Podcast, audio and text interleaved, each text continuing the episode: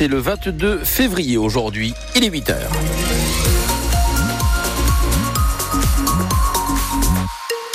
Le journal est présenté par François Pelleret. Il pleut beaucoup aujourd'hui en Moselle en attendant les gros coups de vent.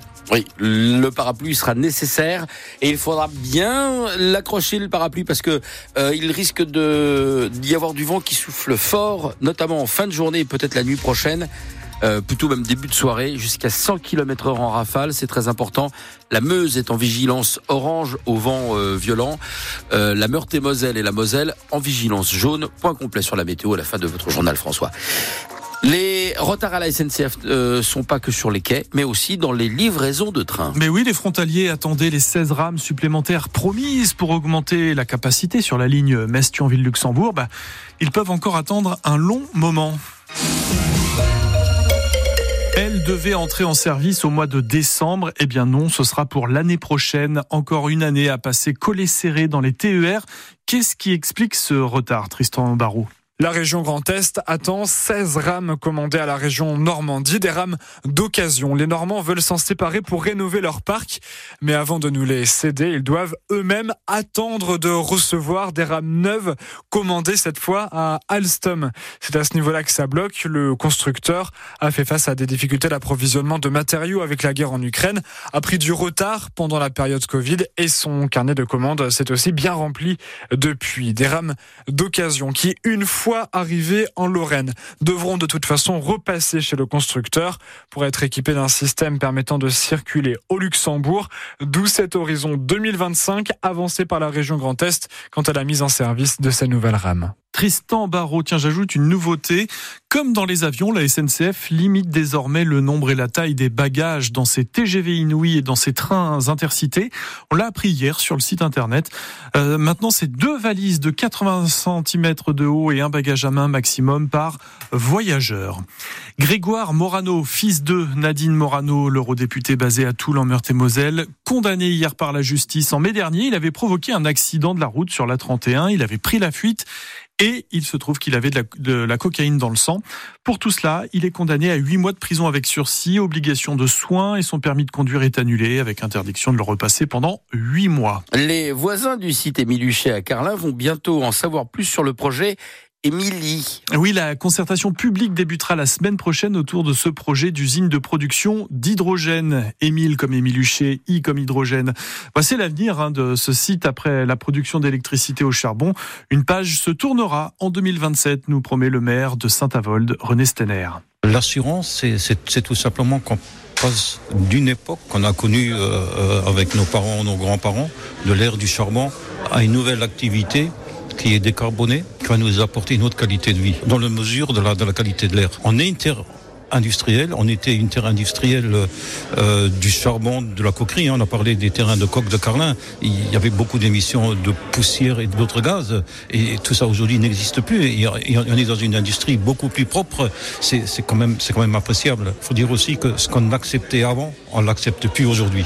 Donc euh, oui, il faut être rassuré. C'est un tournant, mais euh, il n'y a pas d'inquiétude à avoir. C'est notre avenir qui est là.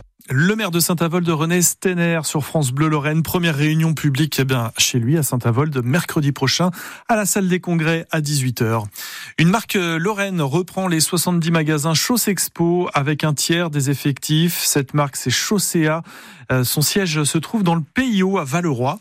Alors, on en est au stade de l'offre de reprise. Ce sera le tribunal de commerce de Tourcoing qui tranchera le 13 mars. Les 10 milliards d'euros de coupe budgétaire sont validés. Le décret est, pris. Il est paru. Donc, 10 euh, milliards, dont 2 milliards rien que pour le budget de l'écologie, du développement et de la mobilité durable. Ces nouvelles économies ont été annoncées en début de semaine face à la baisse de prévision de croissance. Des supporters étaient présents hier matin à l'entraînement du FCMS. Oui, même en pleine crise, les Grenats ont la chance de compter sur des fans fidèles. Pourtant, euh, l'avant-dernière place au classement de la Ligue 1 pèse lourd sur le moral. Demain soir, les Messins recevront Lyon pour tenter d'enrayer la série de huit défaites sur les neuf dernières euh, rencontres. Ça se jouera devant un stade Saint-Symphorien, malgré tout, quasiment complet. Hein. Ça fait 60 ans que j'y vais. Il n'y a pas que des hauts, il y a des bas aussi. Bon, puis c'est fait partie du foot. Hein. Mais bon, on est un peu déçu quand même des résultats et puis de la manière de jouer du FCMS. Là, cette saison, c'est une des pires que j'ai que je vois, honnêtement.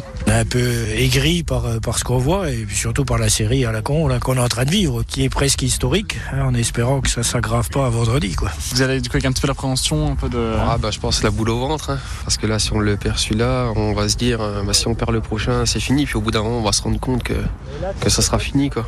Mais bon après, bah, si on est en Ligue 2, je serai quand même là l'année prochaine. Vous irez pas la boule au ventre? Ah pas du tout non. Non on est bon et puis là Lyon ils sont pas bien placés donc euh, éventuellement il faut en profiter. On y croit encore et on y croit toujours et puis euh, on attend. donc vivement que ça arrive mais euh, on, on, est bon, on est bon. On a Mathieu, on y croit. il y a Mathieu qui porte l'équipe donc... Euh... La défaite est interdite. Et puis les ultras de la tribune ouest, la tribune de l'A31, annoncent qu'ils débuteront le match demain par une grève des encouragements de 15 minutes. La groupe A veut ainsi protester contre 15 ans de présidence de Bernard Serin et de sa gestion. Metz-Lyon, coup d'envoi 21h à vivre en intégralité sur France Bleu Lorraine. Bientôt une nouveauté dans le championnat de France féminin de football. On entendra à la télévision les explications des arbitres. Ils porteront un micro. Cette sonorisation pourrait également être mise en œuvre pour la finale de la Coupe de France masculine. Metz handball perd la première place du championnat de France. Oui, Brest a rattrapé son match en retard. Brest s'est largement imposé hier soir à Mérignac 39 à 24 sur Mérignac. Et comme Brest avait gagné à Metz le mois dernier, bah, les finis compte désormais deux points de plus que les Dragons, mais il y aura un match retour, ça sera le 3 mai. Le tennisman messin Hugo Humbert a rendez-vous avec Gaël Monfils en quart de finale du tournoi de Doha au Qatar, un tournoi ATP 250. Hier au deuxième tour, il a sorti le russe Kotov en 2-7. Humbert est en ce moment le meilleur français, 18e au classement mondial. Gaël Monfils, lui, est 68e.